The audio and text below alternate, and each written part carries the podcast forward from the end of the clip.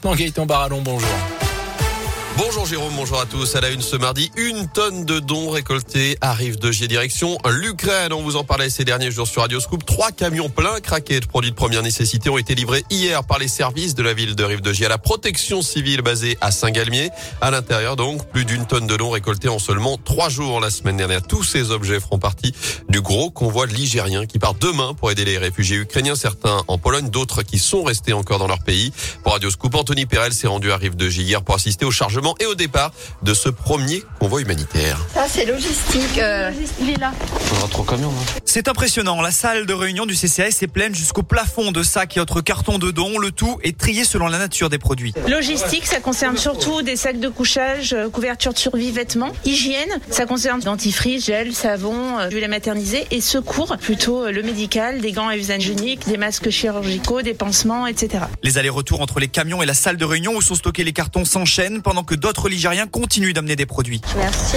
En dessous, par contre, il y a des écharpes. Colette est venue de Génilac. J'ai amené des choses pour enfants. Et puis, bon, j'avais des blouses du Covid, donc je les ai amenées. Et puis, la prochaine fois, j'amènerai de l'hygiène, quoi. On aimerait bien que les autres fassent pareil si jamais ça nous arrivait, quoi. Un élan de générosité salué par le maire de Rive de Gier, Vincent Bonny. On a été submergé de dons, c'est magnifique. Les gens qui sont émus et révoltés par cette guerre trouvent là un geste très concret de solidarité. Et on veut dire à tous les gouvernements, et particulièrement à Poutine, regardez, les êtres humains sont capables de coopérer entre eux, d'être solidaires au lieu de se faire la guerre. Et pendant ce temps, la collecte, elle, continue à Rive de Gier. Une collecte qui débute aujourd'hui à Saint-Etienne. Rendez-vous donné sous les arcades de l'hôtel de ville côté Jean Jaurès pour faire vos dons si vous le souhaitez. Plusieurs autres collectes de dons matériels et financiers sont aussi organisées. Vous retrouvez le détail sur le site de la ville de saint Sur le terrain, 13e jour de guerre en Ukraine avec cette nouvelle tentative de couloirs humanitaires. La Russie annonce à nouveau la mise en place ce matin d'un cessez-le-feu dans plusieurs villes pour permettre l'évacuation des civils alors que Kiev avait refusé la première solution hier puisque les couloirs instaurés par Moscou menaient directement en Russie ou en Biélorussie. Dans l'actu également l'égalité salariale et professionnelle, c'est ce que réclame une intersyndicale ce mardi 8 mars à l'occasion de la journée internationale de lutte pour les droits des femmes. Avec cet appel à la grève lancé chez nous et partout en France, il y aura des rassemblements dès ce matin à saint manif à partir de 10h entre la place du peuple et la place de la liberté près de Centre 2.